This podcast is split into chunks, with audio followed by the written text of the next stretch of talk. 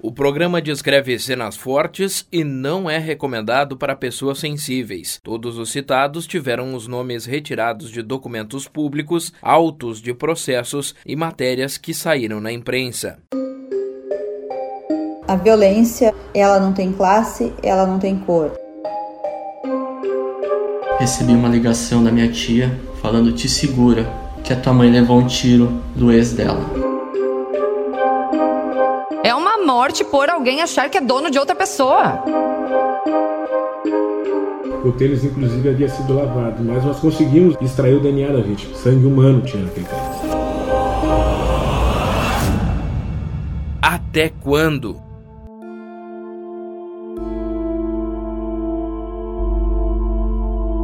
Margarete, Kathleen, Ana Paula, Leodete, Francine, Juliane, Tiara, Heide, Denise, Elisane.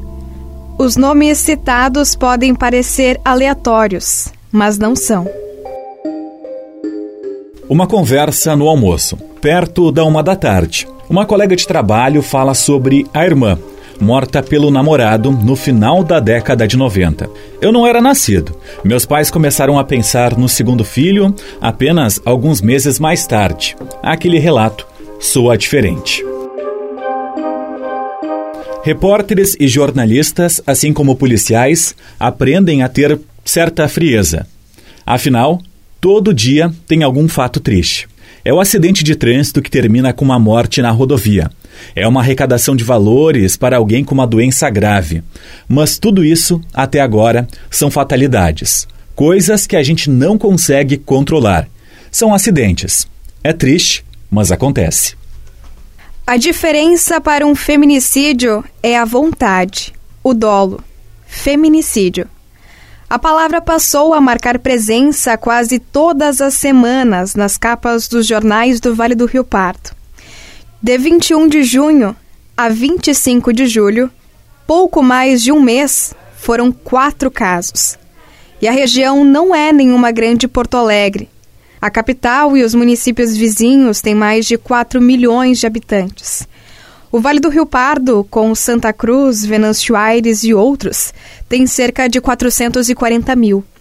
O grande problema do feminicídio é que ele não mata só uma pessoa, mas leva uma família toda. Eu estava no meu, meu trabalho, próximo às 18 horas, recebi uma ligação da minha tia, uma voz revoltante, falando: Te segura, te segura que a tua mãe levou um tiro do ex dela. Heide Jussara Pribe tinha 63 anos e morreu após ser baleada no centro de Santa Cruz. A mulher chegou a ser socorrida, mas não resistiu e morreu. Enquanto a minha mãe estava na maca sendo reanimada pelos médicos, ao lado estava o assassino respirando bem acordado. Isso que me deixou revoltado. O relato é do filho mais novo de Heide, Jean Carlos Fetzer. O autor do crime é ex-companheiro da vítima. Servo Tomé da Rosa também disparou contra o próprio peito. Ele foi preso em flagrante e internado no mesmo hospital que Heide. Eu acho que eu encontrei o meu propósito de vida agora, que é ajudar outras pessoas, ajudar as mulheres engajar a comunidade a participarem mais. Tiara, Heide, Denise e Elisane.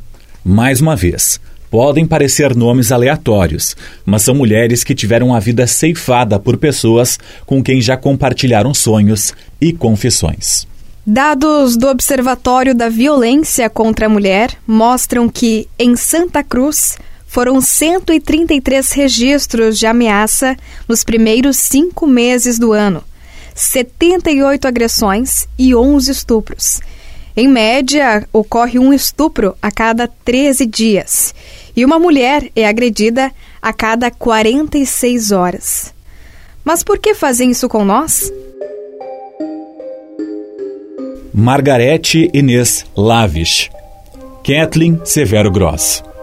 Ana Paula Susbacher, Leodete Aparecida da Silva, Francine Rocha Ribeiro, Juliane Caroline Clam, Os nomes não foram esquecidos e ajudam a mostrar a necessidade do debate sobre o tema feminicídio. As vítimas dos casos que chamaram a atenção da comunidade regional ao longo das últimas duas décadas vão ser as personagens principais de uma série de episódios que vão ser divulgados a partir de hoje.